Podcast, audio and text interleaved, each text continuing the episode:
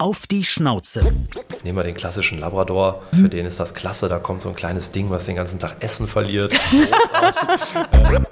du musst den Hund den ganzen Tag vor dem Kind beschützen. Punkt. Auf der Hundewiese gibt es keinen Welpenschutz. Den gibt es bei dir zu Hause im Rudel. Und wenn ich mir so eine richtige kleine Prinzessin in Anführungszeichen erzogen habe, so nach dem Motto, mein Sofa, mein Bett, mein alles hier, wird das schwieriger. Ein Hund, der anzeigt, mir gefällt das nicht, der macht alles richtig. Der sollte dafür nicht gerügt werden. Im Gegenteil. Auf die Schnauze. Ein Podcast mit Christine Langner und Jule Gölsdorf. Ich bin ja nicht nur Hundemama, sondern auch stolze Mutter. Bei mir kam der Benji aber in die Familie, da war meine Tochter schon fast zehn Jahre. Und so rum, muss ich auch zugeben, stelle ich es mir wesentlich einfacher vor, als wenn man einen Hund an den Familienneuling, sprich ein Baby, was irgendwann kommt, erst gewöhnen muss. Ja, das denke ich auch, denn so ein Baby stellt ja auch einiges auf den Kopf und der verwöhnte Vierbeiner muss dann etwas von seiner Aufmerksamkeit abgeben. Und je nach Charakter des Hundes oder vielleicht auch je nach Rasse muss man dann einiges beachten, damit sich dann am Ende auch alle freuen über den Nachwuchs. Ja, und einer, der weiß, wie es geht, der da bestens Bescheid weiß, ist Fressnapf-Tierarzt Matthias Lebens. Und das nicht nur als Experte, sondern auch aus seiner privaten Situation. Denn bei ihm war erst der Hund da und dann kam das Baby. Ja. Hallo, Hallo Matthias. Hallo. Hi zusammen. Und jetzt ja. mal ganz ehrlich, äh, wer ist stressiger, ein Baby oder der Hundewelpe? Ich habe mir immer einen eingefangen bei meinen ganzen Freunden, die vor mir Kinder hatten, weil ich das immer mit Hunden verglichen habe. Und die immer gesagt, du kannst doch gar nicht drüber mitreden hier, krieg erst mal ein Kind. Und dann habe ich das durchgedacht, gut, dann probieren wir das, haben wir ein Kind gekriegt. Nein, dann hatten wir ein Kind und dann habe ich zu allen gesagt, ist genau wie ich sage, es ist original wie ein Hund, es hat nur den riesen Vorteil, also zwei große Vorteile. Erstens, mit dem Hund geht es viel schneller und zweitens, dem Hund musst du nichts erklären, wenn du mal wirklich was von dem willst. Also wenn du sagst, geh jetzt auf dein Körbchen und lass mich jetzt in Ruhe, dann funktioniert das. Das sind eigentlich die beiden Punkte. Ansonsten ist da so viel gleich. Ja gut, das ist ja Vorteil und Nachteil zusammen, oder? Also ich sage mal, irgendwann kann man einem Kind was erklären. Das ist ja auch vorteilhaft. Das geht beim Hund nie. Aber bei dem Hund kann man auch mal genau sagen, Platz in die Ecke und der schreit halt nicht, ne? Im Idealfall. Ja, Im Idealfall, ja, ja. Absolut. Kann man schneller mal ein Machtwort sprechen. Ja. Nein, also das war, wie gesagt, war immer so ein Spaßthema eigentlich unter mir und meinen Freunden. Und jetzt äh, muss ich ich sagen, das ist äh, gar nicht so einfach für alle Beteiligten. Ich meine, ein Kind zu kriegen ist sowieso nicht einfach und es zu haben erst recht nicht. Aber für so einen Hund ist natürlich irgendwie gefühlt alles anders. Ne? Man unterschätzt das total.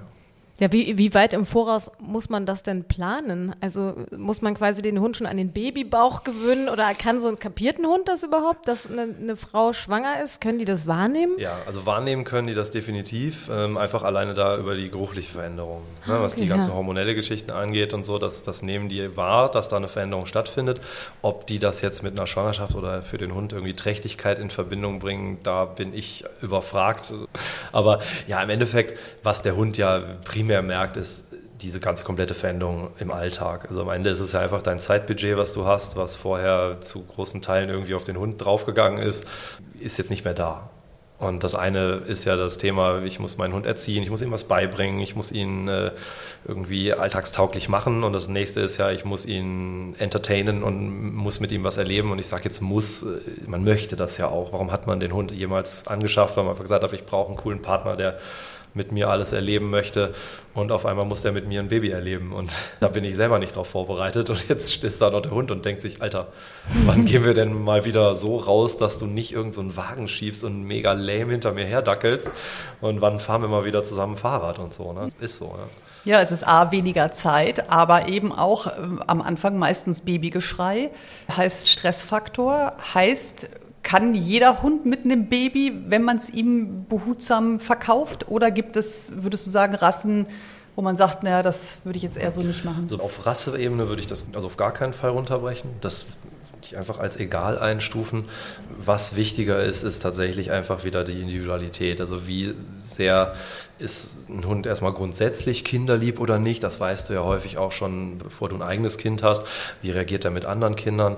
Und sicherlich gibt es auch so diese klassischen Familienhunderassen, sage ich jetzt mal, die einfach erstmal vom Grundgemüt her nehmen wir den klassischen Labrador. Ja, mhm. Für den ist das klasse, da kommt so ein kleines Ding, was den ganzen Tag Essen verliert.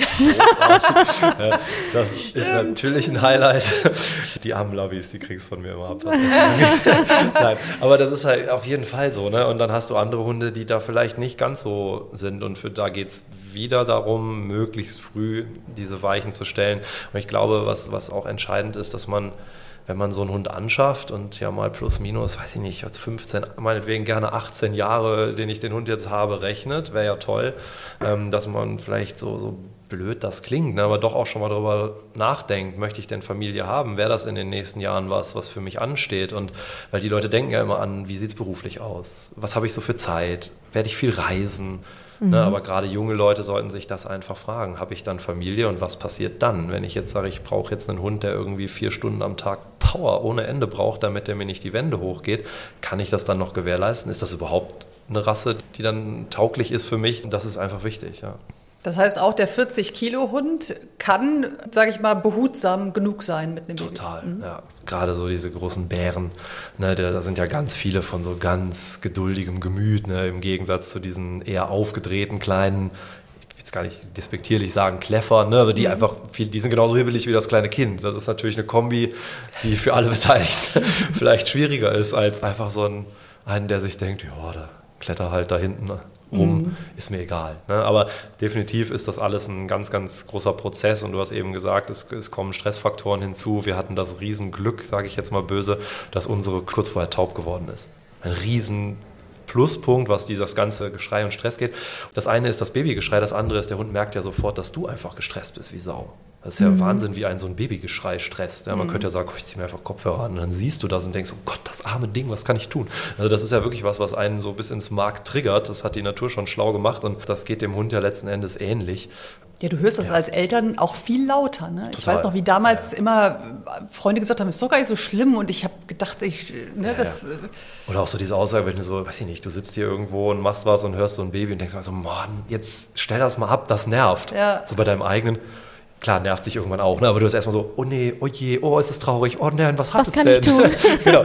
Ne? Und da, klar, und so ist das halt, der, der Aufmerksamkeitsfokus verschiebt sich und ich glaube, der große Stress ist einmal die Veränderung im Alltag, das andere sind diese anderen Situationen, Geräusche und gestresste Halter.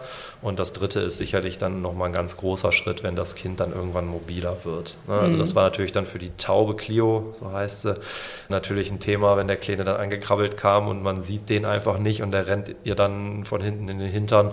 Äh, natürlich hat sie sich da am Anfang verjagt und auch da wieder muss man da ganz behutsam mit umgehen. Ja. Muss auch selber sehr viel lernen wieder. Ne? Man hat dann vorher gedacht, so ja, Hunde und so, das ist, da habe ich schon ein ganz gutes Verständnis für und man muss das alles nochmal ganz anders interpretieren. Mhm. Das heißt also, du meinst, im Bauch fängt das noch nicht an, das dran gewöhnen, aber natürlich dann spätestens, wenn es da ist, Hast du einen Tipp? Gebe ich dann die Babydecke dem Hund zum Schnuffeln oder halte ich erstmal das Füßchen hin und gucke, wie er reagiert oder wie geht man daran? Also ich würde sagen, es fängt schon auch mit dem Bauch an, in Anführungszeichen, weil es einfach da schon um das Zeitbudget geht. Also du hast es ja ganz häufig, dass zum Beispiel ein Partner besonders viel mit dem Hund macht.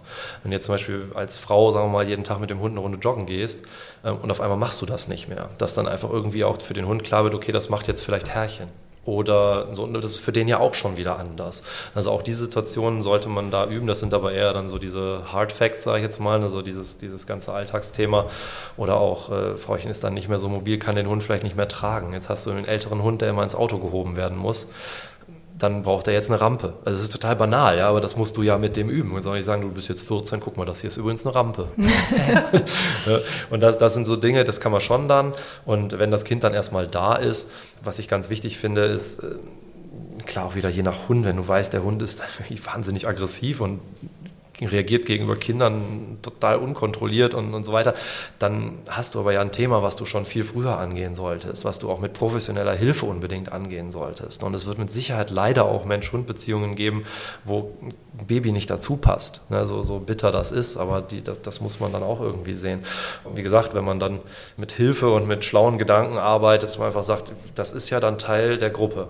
Den Hund also komplett davon auszuschließen, ist echt eine Form der Bestrafung. Ne? Das heißt nicht, dass der Hund jetzt dahin rennen muss und dem Neugeborenen zehn Minuten durchs Gesicht lecken muss.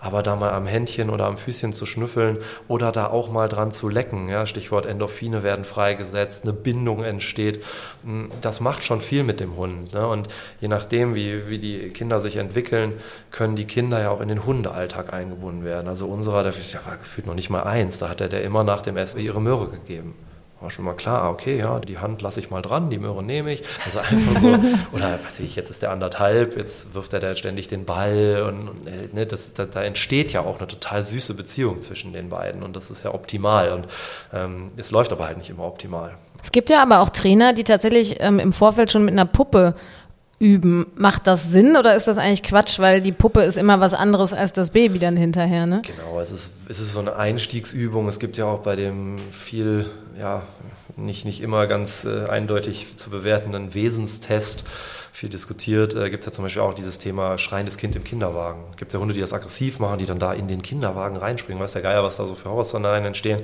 Wenn ich natürlich weiß, ich habe so einen Hund, dann macht das Üben mit so einer Puppe total Sinn. Wenn ich jetzt so einen mhm. grundlieben Familienhund habe, der schon eh alle anderen Kinder heiß und innig liebt aus dem Freundes- und Verwandtenkreis, nee, geschenkt. Für den ist es im Zweifel einfach nur ein weiteres Spieli.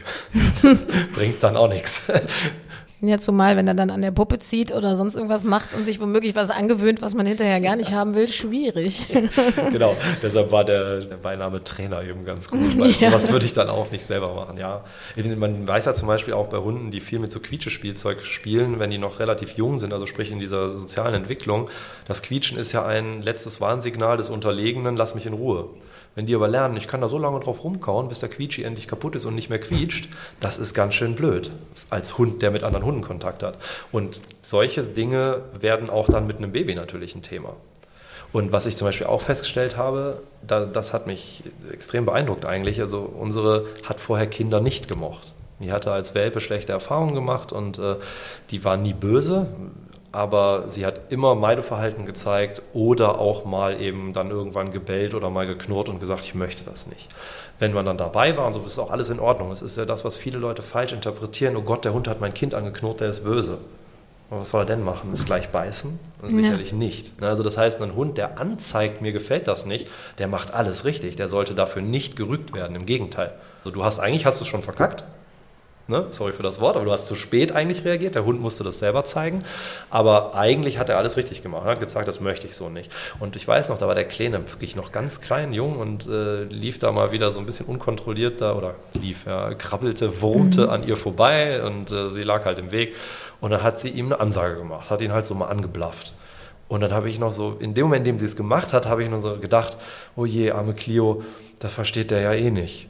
Der hat das sofort verstanden. Das fand ich super beeindruckend, dass so ein winzig kleines Würmchen, der auf mein Nein einen feuchten Kehricht gibt, äh, ziemlich schnell gemerkt hat, wenn der Hund Nein meint, dann ist das auch ganz schön Nein. Und danach macht er stundenlang einen Riesenbogen, dass der teilweise unter Schränken lang wurmt, damit er ja nicht an diesem Hund vorbeigeht ohne Angst zu haben. Also er merkt einfach so, das will die nicht. Und das ist ja auch ein Thema. Und für viele Leute geht es ja auch darum, ja, ich muss dem Hund jetzt unbedingt beibringen, mit dem Kind klarzukommen. Nee, du musst dem Kind ganz doll beibringen, mit dem Hund klarzukommen. Und auch jemand unter eins, wir sind ja jetzt erst bei anderthalb, kann lernen, dass der Hund alleine gelassen wird, wenn der im Körbchen ist. Oder du machst einfach eine Barriere ums Körbchen, wo der Hund drüber springen kann das Kind aber nicht drüber klettern kann. Einfach um damit mal anzufangen. Oder mhm. bietest dem Hund einen alternativen Raum an, wo du sagst, wenn du wirklich deine Ruhe haben willst, geh ins Schlafzimmer in dein Körbchen, da ist so eine Barriere oder da lasse ich dich gerne rein, sag Bescheid, wenn du wieder raus willst. Auch das kann man alles vorher trainieren.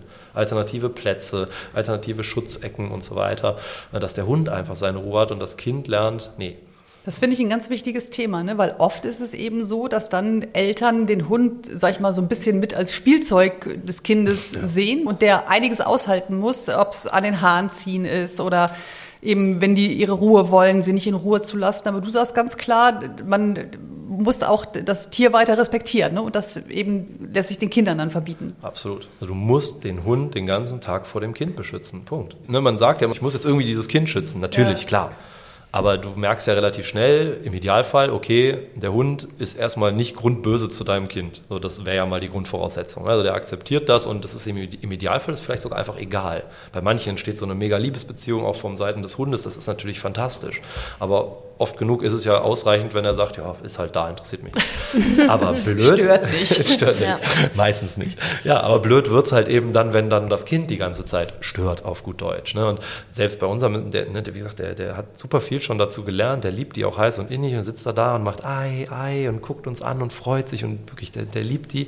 Und irgendwann wird aus dem Ei aber ich nehme mir das Ohr mal in die Hand. ne? Und wirklich, also ich denke dann auch manchmal so, jetzt hast du aber auch das Recht, dich mal zu wehren. Geh doch mal weg oder jetzt bluff ihn doch mal an. sie macht es einfach eine ganze, ganze Weile nicht. Also da muss er schon echt super nervig sein. Und da weiß ich dann aber als Besitzer, da habe ich ja schon ganz lange weggeguckt. Ne? Und das ist halt einfach auch schwierig. Was mache ich da? Nehme ich jetzt das Kind einfach und gehe mit dem weg? Macht Sinn. Ne? Also einfach diese Situation ändern. Aber wenn du dann auf dem Sofa sitzt und zu deinem Kind rufst, nein, lass den Hund in Ruhe, das wird nichts werden bei einem acht Monate alten Kind. Aber du kannst ja den Hund rufen. Ne? Und dann rufst du den Hund, der Hund kommt, du machst mit dem Hund irgendwas total Cooles an einer anderen Stelle, hast den da rausgeholt, der hat keine negative Verknüpfung, weil im blödsten Fall, wenn du das Kind anschreist, dann noch den Hund, weil er dann irgendwann mal doch bellt oder so oder, oder knurrt, dann hat er ja eine total negative Verknüpfung. Da weiß der, okay, das Kind kommt in meine Richtung, gleich gibt es Ärger. Also man muss da wahnsinnig behutsam. Das lässt sich auch alles hier so vom Tisch total easy mhm, erzählen. Ja. Aber das ist wirklich eine komplette Challenge, den ganzen Tag. Und gerade am Anfang, wenn die Kleinen halt eben noch nicht so mobil sind, kann man da ganz gut reinwachsen, weil du ja echt viel Zeit gewinnst. Mhm. Dann kommt der Hund, muss dann zum Kind kommen und so. Und, und weil es andersrum nicht geht. Und so kannst du natürlich viel besser üben. Ja, aber du darfst das niemals hinausschieben. Das musst du quasi die ganze Zeit tun. Ne? Es ist aber echt total interessant, dass du sagst, dass man eben auf die Kinder gucken muss, weil das, was ich zum Beispiel im Park ganz oft erlebe, dass Mütter mit kleinen Kindern ihre Kinder einfach auf die Hunde zurennen ja. lassen. Und ich denke dann immer so, okay, klar, wir sind natürlich als Hundebesitzer in der Verantwortung, unseren Hund unter Kontrolle zu haben. Aber andersrum finde ich, ist es ja auch, und es ist ja manchmal gefährlich. Und ich wundere mich immer, wie unachtsam manche Eltern sind und dann ihr anderthalbjähriges Kind einfach auf einen riesen Hund zulaufen lassen. Ich meine, man weiß ja nicht, wie die Hunde reagieren. Ne? Absolut, ja, das ist ein Riesenthema. Ne? Das ist vor allen Dingen natürlich für die Kinder schwer, die mit Hund aufgewachsen sind. Ne? Also wenn ich mit dem Kleinen durch den Park gehe, jeder Hund wird feierlichst begrüßt mit da und hi und er freut sich wie so ein Schnitzel über jeden Hund und das ist, das ist total süß. Aber da denke ich mir auch so, scheiße, wenn der mal laufen kann, dann rennt der zu denen allen hin und dann muss ich dann anfangen zu sagen, die sollten dir alle egal sein. Du darfst ja auch nicht sagen, die sind alle gefährlich. Ne? Mhm. Das ist sicherlich schwierig, aber genau, was du sagst, super wichtig. Wie oft ich das schon erlebt habe. Ne? Du stehst mit dem Hund irgendwo, wo nicht viel Platz ist, so Klassiker, sowas wie Weihnachtsmarkt oder sowas. Ne? Und ja. auf einmal, habe ich auch schon gehabt, ist mir das Herz in die Hose gerutscht. Sitzt da so ein Mädchen neben uns, kleines Mädchen, was weiß ich, sechs, sieben Jahre alt und umarmt Clio heiß und bin ich, als ob die die noch schon, schon immer kennt. Und du konntest wirklich so an Clio auch sehen, so, hä? Kannst du es wegnehmen? also, dann, dann ist ja alles gut, wenn der Hund wirklich sagt, so, nee, möchte ich nicht. Aber wenn der natürlich so reagiert, wie er eigentlich tatsächlich auch reagieren dürfte, ne? also sprich Nämlich irgendwie zu knurren, knurren bellen, oder, ja. beißen sollte er natürlich nicht im Idealfall.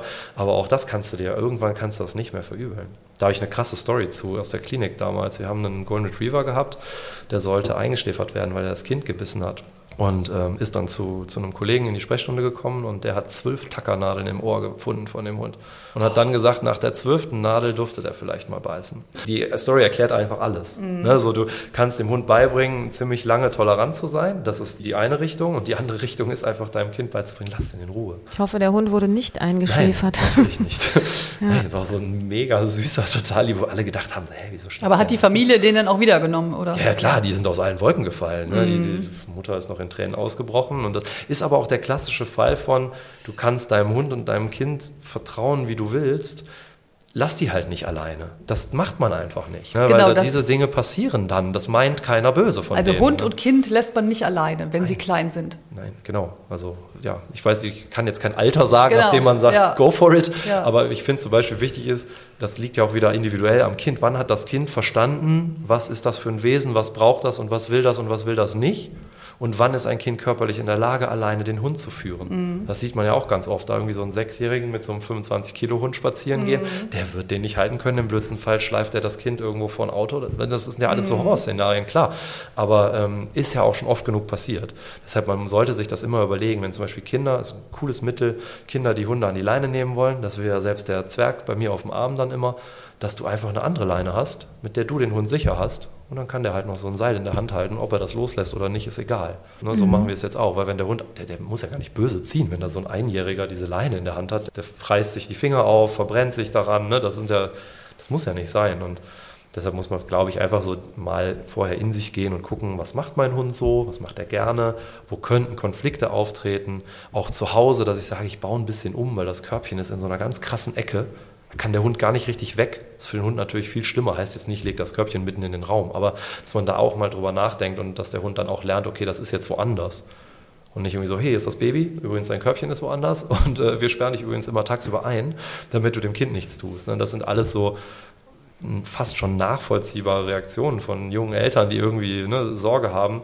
Aber das führt dich mittelfristig eigentlich eher zu mehr Problemen. Gibt es eigentlich sowas wie Welpenschutz? Tatsächlich? Also sagt man ja immer so, so wie, also bei Hundewelpen, aber vielleicht ja auch bei Babys. genau, ja, das ist, selbst bei den Hundewelpen ist das ja so ein viel zitierter Mythos eigentlich. Also das gibt es eigentlich nur in der eigenen, im eigenen Familienverband. Und da macht Sinn. Ja, du willst ja deine Familie stärken. Aber ähm, es ist sogar häufig im Gegenteil, dass gerade adulte Hündinnen auf Welpen oder so ziemlich vehement reagieren, wenn die irgendwo dazukommen. Das heißt, auf der Hundewiese gibt es keinen Welpenschutz. Den gibt es bei dir zu Hause im Rudel. Und selbst wenn du zwei Hunde zum Beispiel zu Hause hast und schaffst noch einen Welpen neu an, der hat keinen Welpenschutz. Im Gegenteil, der ist ja der Eindringling. Da ist denen auch völlig egal, ob das Ding gerade mal denken kann. Also deshalb, da muss man so ein bisschen relativieren. Äh, wie gesagt, in der eigenen Gruppe geht das.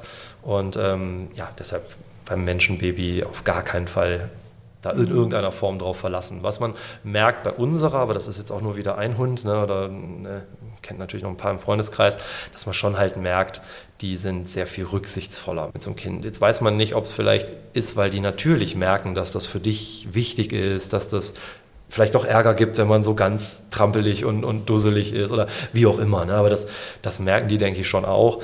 Es gibt ja Hunde, die so ein bisschen ein Einfühlungsvermögen haben, sage ich jetzt mal. Ne? Das, das, das mhm. gilt aber auch für deren Erwachsenenhalter, dass man sagt, okay, der legt sich jetzt mit seinen 60 Kilo nicht einfach auf mich oder steht mir auf den Füßen rum, wenn ich irgendwo warte. Auch das kann man vorher ein bisschen ausloten. Heißt dann aber schon, dass so ein Baby auch als Eindringling erstmal gesehen ja. werden kann, ne? bis quasi das Rudel dann erweitert ist und das akzeptiert ist. Also Eifersucht kann da wahrscheinlich auch eine große Total. Rolle spielen. Also ne? einer der, also man sagt ja in der Verhaltensmedizin oder das auch nennt sich das Resource Holding Potential. Das heißt, es geht immer um irgendeine Ressource ob das jetzt du bist als Frauchen oder ob das das Körbchen ist oder der Ball oder oder oder. Darum geht es den ganzen Tag. Darum geht es aber in der Hundeerziehung eigentlich überhaupt. Also auch wenn man auf andere Hunde trifft, das, das ist auch nichts anderes. Ne? In dem Moment will der Hund seine Integrität wahren, er will seine Bedürfnisse erfüllt wissen, da ist er einfach Ego. Ja, ja. Und wenn dann jemand kommt, ob das jetzt ein Baby ist oder eben halt ein anderer Erwachsener, kennt man ja auch ganz oft, wenn Leute mit Hunden einen neuen Partner haben. Ist auch ganz oft nicht einfach. Schon gar nicht, wenn der vorher im Bett rumlag und jetzt auf einmal der Partner da ist und er nicht mehr ins Bett darf oder so Späße. Ne? Das ist alles gar nicht so einfach und das ist mit dem Kind ganz genauso. Und wenn ich zum Beispiel weiß ich, wenn ich den Hund einfach gerne knuddel. Ja, das ist so ein Ding. Mein Hund mag das, ich mag das, ich knuddel den, ich nehme den richtig in den Arm und flausch den durch und so, total cool. Äh, in dem Moment ist der Hund ja auch irgendwo eingeengt und in dem Moment sollte da kein anderer dazukommen. Ne, das heißt, du hast entweder hier jetzt so, jetzt bin ich hier gerade in der Kinderkuscheltime, jetzt hast du als Hund mal Abstand zu halten. In dem Moment, in dem ich in der Hundekuscheltime bin, ist das Kind aber. Und da ich dem Kind nicht erklären kann, komm nicht, wenn ich den kuschel, wenn es ganz klein ist, muss ich es halt leider dann machen, wenn das Kind entweder woanders ist oder pennt. Oder wenn ich merke, das Kind kommt, stehe ich halt auf und gehe mit dem Hund weg. Also auch nicht, dass, dass der, das Abbruch ist, weil das Kind kommt, sondern dass ich mit dem Hund schon noch weiter interagiere. Das sind, das sind so Feinheiten. Weil ne? der Hund sonst denkt, er wird quasi bestraft, wenn das Kind ja, kommt. Ne? Du nimmst mhm. eine Belohnung weg. Das ist ja eine Form der Bestrafung. Äh, ich nehme eine Belohnung weg und damit verknüpft er logischerweise auch immer, wenn das Kind kommt, nimmt er mir seine Kuschelzeit weg oder was auch immer. Mhm. Oder nimmt den Ball weg. Gibt ja auch so, dass man sagt, nee, das muss ich jetzt alles wegräumen, weil sonst streiten die sich darum. Ist ja grundsätzlich nicht nicht äh, verkehrt, aber ich kann nicht da irgendwie mit dem spielen und dann kommt dieser andere Hund oder das andere Kind und dann nehme ich das alles weg und sozusagen bestrafe, indem ich tolle Sachen wegnehme. Äh, das verbindet er natürlich mit der neuen Situation. Also mhm. der eine Hund mehr als der andere sicherlich, aber das ist immer was, was man irgendwie berücksichtigen sollte, wo man vielleicht auch vorher schon sagen kann, hey, gespielt wird draußen, im Haus ist hier keine Partyarena. Sowieso immer ein guter, guter Tipp, glaube ich, für, für Leute mit Hund.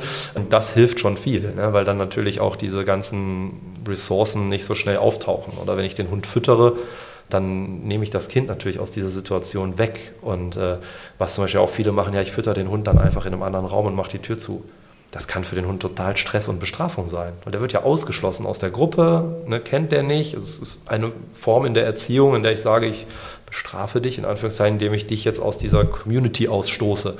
Das heißt, das muss für den gar nicht toll sein, sondern könnte schlecht sein. Auch das heißt, das, man muss eher das Kind ausschließen. Genau, entweder, genau ja, man, genau, mhm. man geht mit dem, mit dem negativen, also in dem Fall für den Hund negativen Faktor, oder man mhm. übt halt vorher mit dem Hund, du pass auf, wenn du jetzt im, was weiß ich, Abstellraum fressen gehst, wenn der groß genug ist, ähm, dann ist das völlig okay. Ja, mhm. Macht man am Anfang einfach nur den Napf da rein, lässt die Tür auf, was auch immer, das kann man ja langsam üben. Und dann hat der Hund da seine Ruhe und dann sagt er Bescheid, wenn der fertig ist. Ich habe aber gelesen, dass man ähm, eigentlich, gerade wenn der Hund eben vorher alleine war und die ganze Aufmerksamkeit hatte, dass man ihn dann er entthronen soll, so habe ich es gelesen. Ne?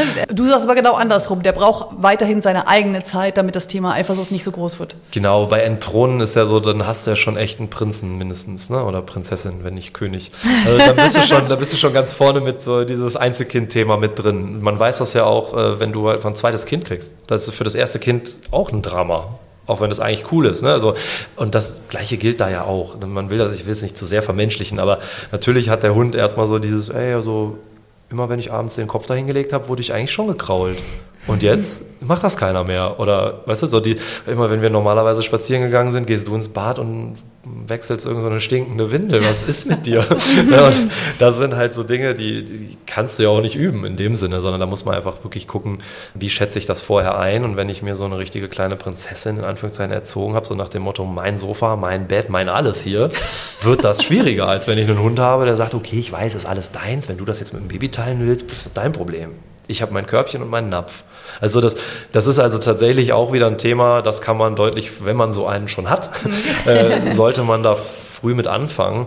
Klar, alles, was ein harter Cut ist, da werden wir wieder in diesem Thema kontrollierte Bedingungen schaffen, dann kannst du es nicht mehr kontrollieren. Dann ist da dieses Baby und dann hast du nun mal einfach dafür da zu sein und dann kannst du das nicht mehr.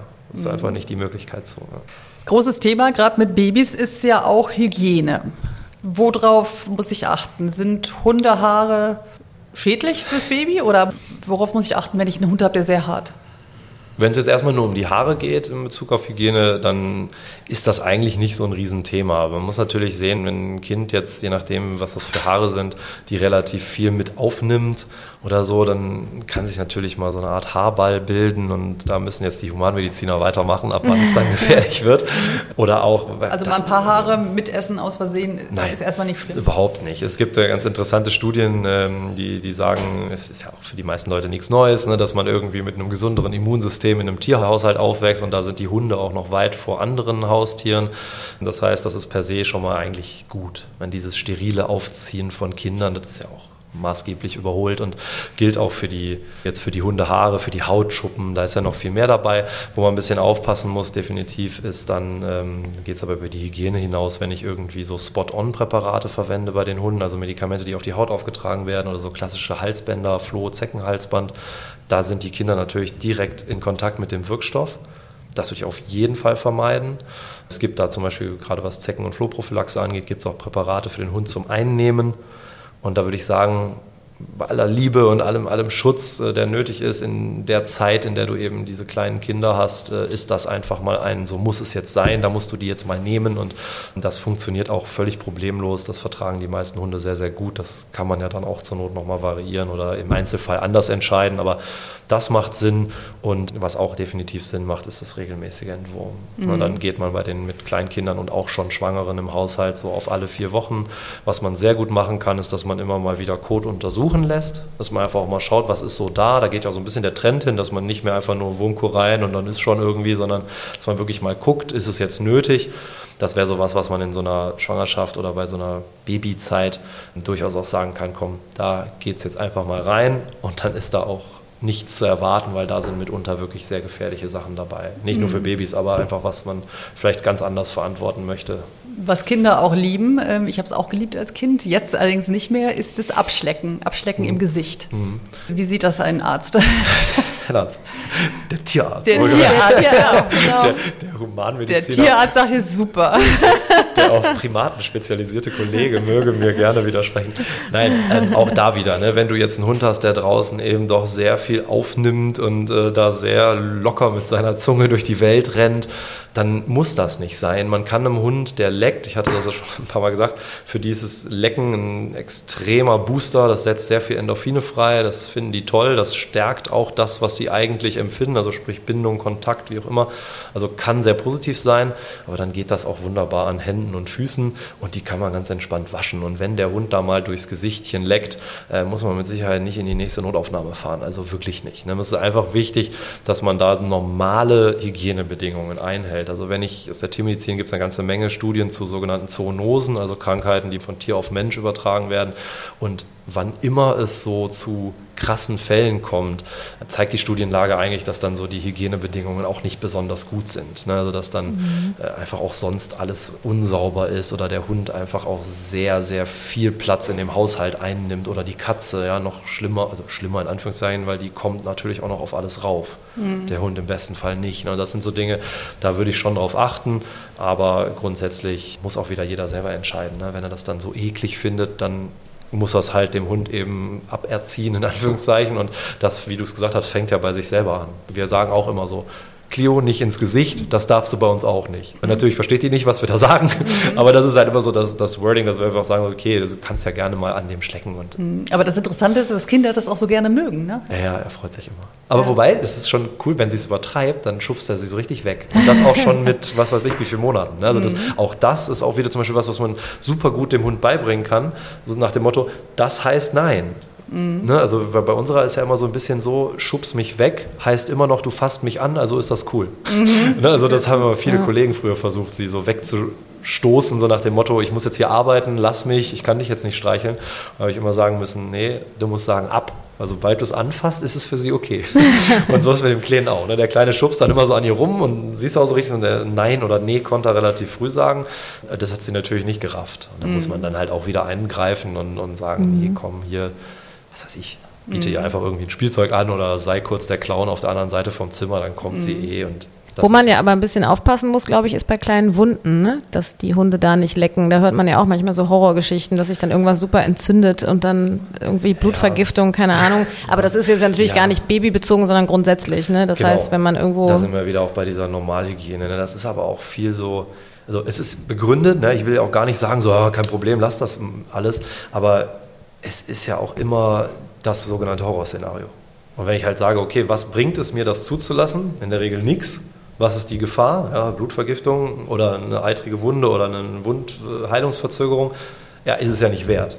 Ja. Also so geht es ja eigentlich im ganzen Tag im Leben, dass du überlegst, ist mir das jetzt wert, dass, der, dass ich dem Hund jetzt den Ball in die Schlammpfütze werfe, weil der dann richtig Bock hat. Ha, ich muss den dann zwei Stunden duschen, danach mhm. das Bad putzen und dann selber nochmal duschen. Nee. Das nee, ist ja eher sowas wie bei Kleinkindern, die fliegen viel hin, haben aufgerissenes Knie, keine Ahnung. Da sollte man dann wahrscheinlich schon aufpassen, dass der Hund da jetzt nicht dauernd rüberschlägt. Wenn, sofern das noch mal genau. ein bisschen offen also ist. Also würde ich so, auch ne? tun, auf der anderen Seite auch, wenn die jetzt draußen irgendwo stürzen, sich da irgendwas aufreißen. Ne, der ganze Gut, da ist auch Schmutz, irgendwas, Schmutz genau, ist auch Rasen, drin. Ne? Staub ja, und Dreck da muss man einfach sehen. Klar hat der Hund ein Keimspektrum im Maul, so wie jedes Lebewesen ein, Keimspektrum im Maul hat. Also man sagt ja immer, die Keime, wenn sie da sind, wo sie hingehören, dann sind sie häufig auch okay. Aber sie gehören halt nicht in eine Kniewunde. Ne? Deshalb gebe ich dir auch mhm. vollkommen recht. Ne? Ich will wirklich auch gar nicht sagen, so, da könnt ihr alles lassen, ist wurscht. Ich will nur einfach so ein bisschen relativieren, weil viele Leute ja doch sehr schnell so in so eine ganz krasse Sterilität oder, oder Überpanik fallen. Wenn du jetzt aber irgendwie, weiß ich nicht, von der Familie her sagst, nee, ich will das gar nicht und der Hund hat mein Kind auch nicht anzulecken, dann ist das ja auch okay. Und dann trifft diese Entscheidung und sorgt dann auch gerne dafür, dass er das nicht tut. Und dann kann man zum Beispiel auch dem Kind mal so einen Napf mit Hüttenkäse oder sowas geben oder Joghurt oder Quark. Dann kann der das ja lecken. Dann ist das auch ein indirektes, dass ich mir diesen Vorteil des Leckens zunutze mache, er aber eben nicht am Kind direkt leckt oder halt an mir. Also Und wie sehr muss ich den Hund äh, vor herumliegenden Spielzeug schützen? Gerade den Labrador? den bitte sehr.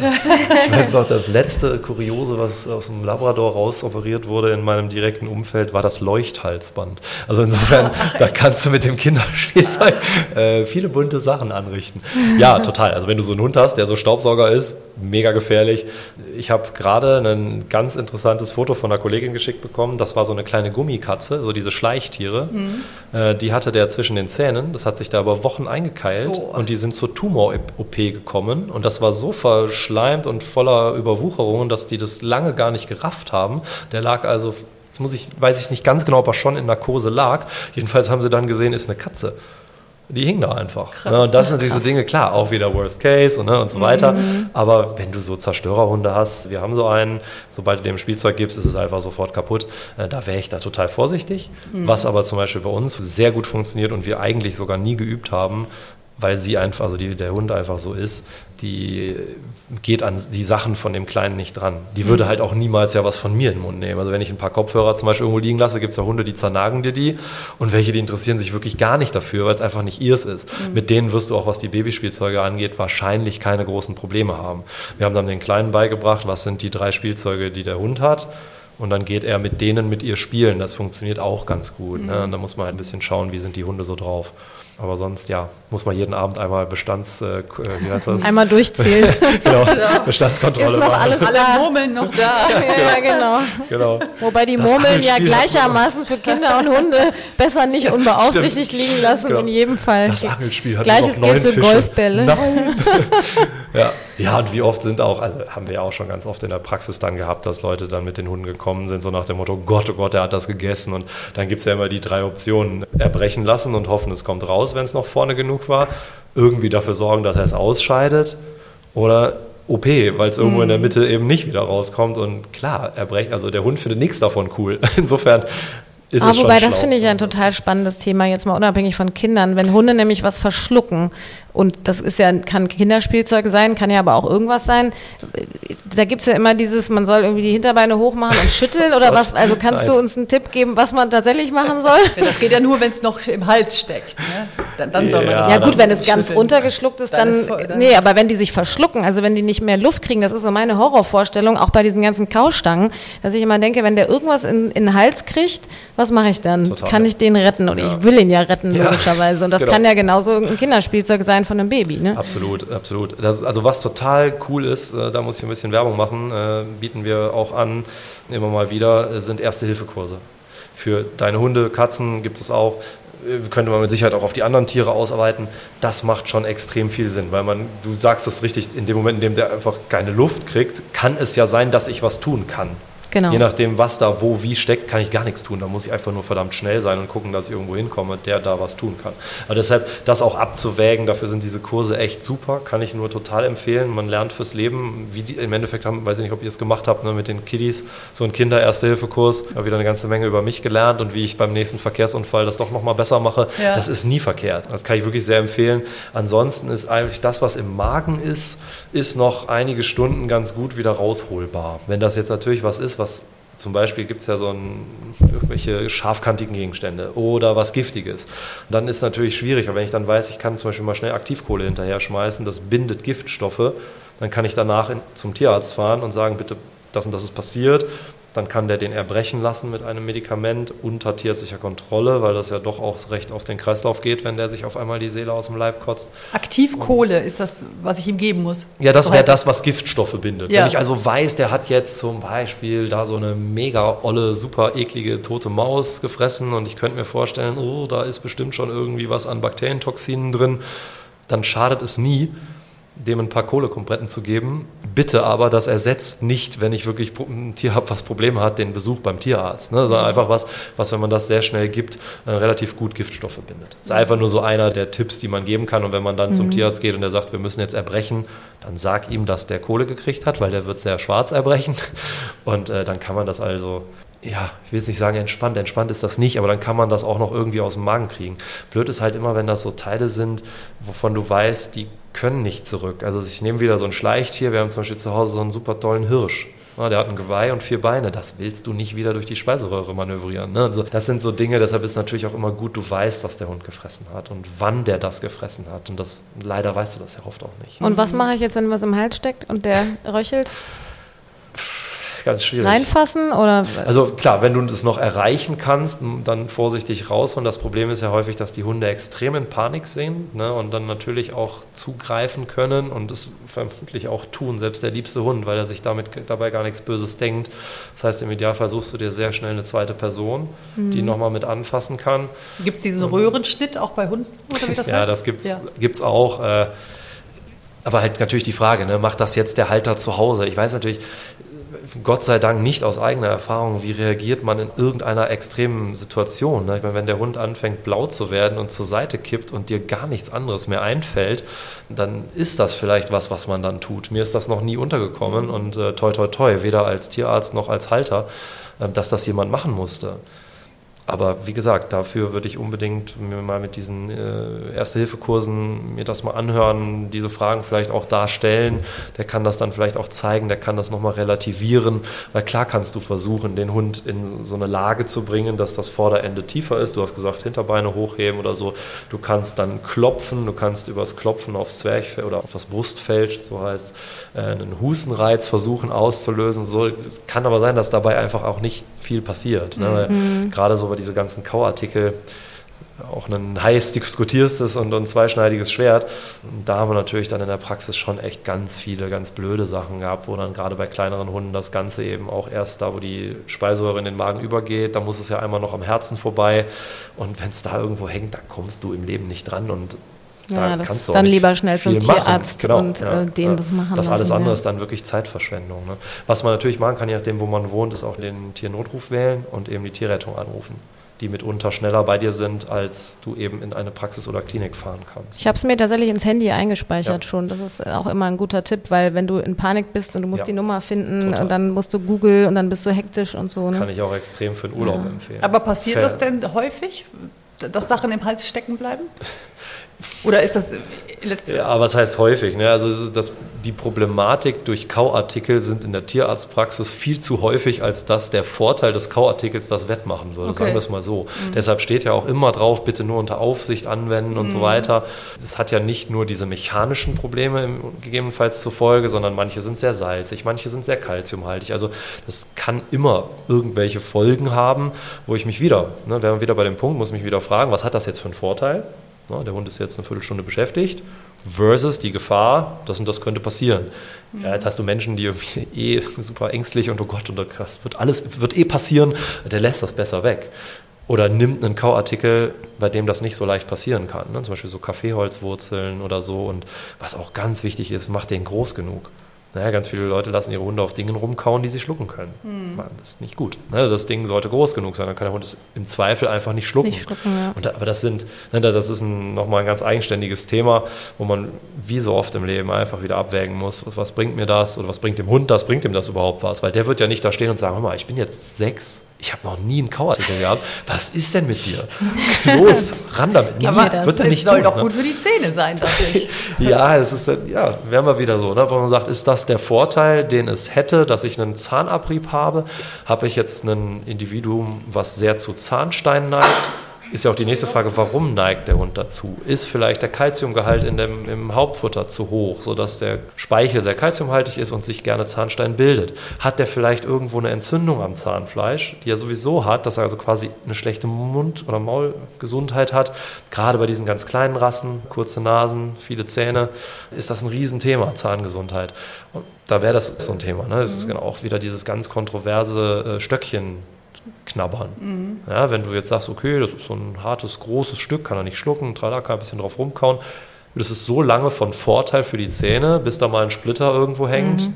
der dann danach dafür sorgt, dass die sechs Zähne, die du eigentlich retten wolltest, jetzt leider alle entzündet sind und raus müssen. Also, mhm. Also sage ich jetzt mal ganz äh, plakativ. Ähm, das, das muss man wirklich dann am Ende immer entscheiden. Aber ich sage mal, es gibt andere Möglichkeiten, zum Beispiel für die Zahngesundheit. Man kann sehr wohl, sehr gut den Hunden die Zähne putzen. Da gibt es extrem gute Studien zu, die alle sagen, dass es auch wirklich was bringt. Ne? Dann gibt es spezielle Zahnpasta, gibt so kleine Aufsätze für die Finger mit so einer kleinen Bürste. Muss der Hund halt extrem dran gewöhnt sein. Das musst du auch nicht drei Minuten machen. Da reicht, was weiß ich, einmal so jeden Zahn und das Zahnfleisch und wunderbar. Oder ich weiß, ein Hund hat schlechte Zahngesundheit, dann gucke ich mir auch mal das Futter an. Dann kann ich zum Beispiel mit einem Trockenfutter vielleicht mehr bewirken als mit einem Nassfutter. Wenn er schon so schlechte Zähne hat, dass er das Trockenfutter nicht mehr beißen kann, dann ist das dann natürlich ist schlecht. Also das ist, da musst du wirklich immer ganz tief reingehen in das Thema und ähm, ja, das ganz in Ruhe auseinanderklamüsern. Aber es macht Sinn, einem ganz jungen Hund mal beizubringen, dass eine Zahnputzaktion nichts Tödliches ist. Ja, guter Tipp auf jeden Fall. Kommen wir nochmal zurück zu Hund und Baby, weil ja. du hast ja ein Buch geschrieben oder du schreibst gerade ja. dann. Ne? Äh, wie bist du drauf gekommen, weil dich einfach so viele Leute gefragt haben und wegen des eigenen Babys? Ja, oder? Tatsächlich ist eine Kollegin, liebe Kollegin von mir darauf gekommen, ähm, die das gleiche Thema vorher hatte. Die hatte auch zwei Hunde und hat ein Kind bekommen und mittlerweile auch zwei Kinder. Dass wir dann so drüber sprachen und gesagt so, das wäre doch eigentlich eine, da, da gibt es nichts zu. Ich habe immer geguckt, ne, so wie es halt so oft anfängt und ich, tausend Meinungen, aber lass uns doch mal zusammen mit Experten, also das haben wir uns ja auch nicht alles ausgedacht und nur auf, oh, bei uns war das aber so, ja. sondern haben dann mit Experten gesprochen auch, also Fachtierärzten für, für Tierverhalten jeglicher Art und so weiter und auch anderen Familien und so weiter und haben das dann alles mal niedergeschrieben und was eigentlich der Plan war, ich zeichne ganz gerne und habe auch zum Beispiel ein anderes Buch geschrieben äh, mit einer Kollegin zusammen, was ich illustriert habe. Und dann kam sie halt und sagte, du pass auf, lass uns das doch zusammen machen. Du malst und ich schreibe. Ja, am Ende haben wir dann ein bisschen zusammengeschrieben. Sie hat aber da den Hauptteil äh, verfasst. Und ähm, ja, jetzt fehlen aber noch die Bilder. Die du zeichnen musst. genau. Und das ist halt natürlich nicht so unaufwendig, vor allen Dingen, weil man es ja irgendwie auch so ein bisschen spaßig machen will. Es ist so ich nenne es mal salopp für Dummies, aber das kannst du ja nicht draufschreiben. Deshalb sagen wir eigentlich immer gerne, ja, das ist so kindgerecht geschrieben. Aber klar, die Babys können sich nicht durchlesen. Insofern äh, schauen wir mal, das erscheint im Kleintierverlag. Wir hoffen irgendwo zu Ende des Jahres, Anfang nächsten Jahres. Und ja, hoffen da dazu beizutragen, dass dann eben die Leute ein paar Dinge im Vorfeld schon mal erklären können. Und ich glaube, am Ende ist auch logisch, ersetzt das auch nicht irgendwie einen Trainer oder einen Experten, der da irgendwie nochmal zur Seite steht oder weiß ich nicht, es ist auch wirklich, wirklich nicht jeder Hund gleich und dann musst du, kommst du vielleicht mit dem einen Buch auch nicht weit. Ja, aber man kriegt zumindest mal Denkanstöße. Ja, das ja. soll es geben, ja. So wie mit dieser Folge auch. Vielen lieben Dank. Dankeschön. Ja, gerne. Danke euch für die Einladung. Auf die Schnauze. Ein Podcast mit Christine Langner und Jule Gülsdorf. Hat euch die Folge gefallen? Abonniert und teilt auf die Schnauze gerne und lasst bei Apple Podcast eine positive Bewertung da. Bei Fragen und Anregungen schickt gerne eine Mail an auf die Schnauze Podcast at gmail.com. Bei Instagram at auf die Schnauze. Auf die Schnauze. Haustiere und ihre Promis.